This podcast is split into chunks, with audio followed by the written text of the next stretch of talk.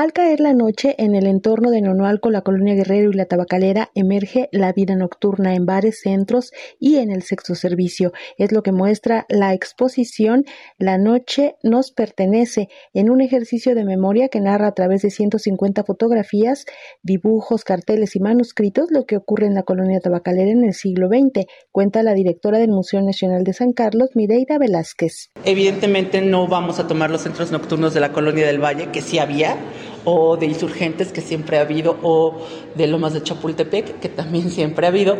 Digo, esos no son parte de, esta historia cultural. Lo que nos interesa es la colonia tabacalera, el centro histórico, Nonoalco, La Guerrero, o sea, como nuestro entorno inmediato. Y eso es a lo que hacemos referencia incluso en la propia gráfica.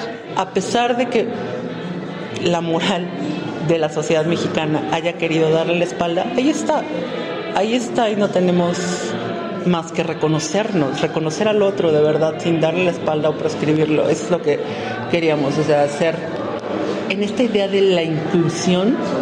Sí, también el, sexo servicio está aquí afuera y no nos toca juzgar, ni voltearnos, ni, ¿sabes?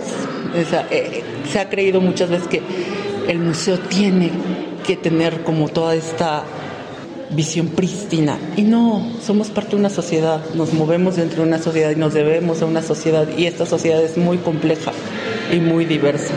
Escenas nocturnas tienen como protagonistas a rumberas, vedettes y sexoservidoras en imágenes y en pinturas de artistas que ilustraban esa vida como José Clemente Orozco o el Dr. Atl. La exposición ofrece un recorrido desde 1865 hasta 1956 en temas como entre luces y sombras, luces de la ciudad, los habitantes de la oscuridad, marginalidad, cine y transgresión, visibles a partir del 25 de mayo para Radio Educación, Alejandra Leal Miranda.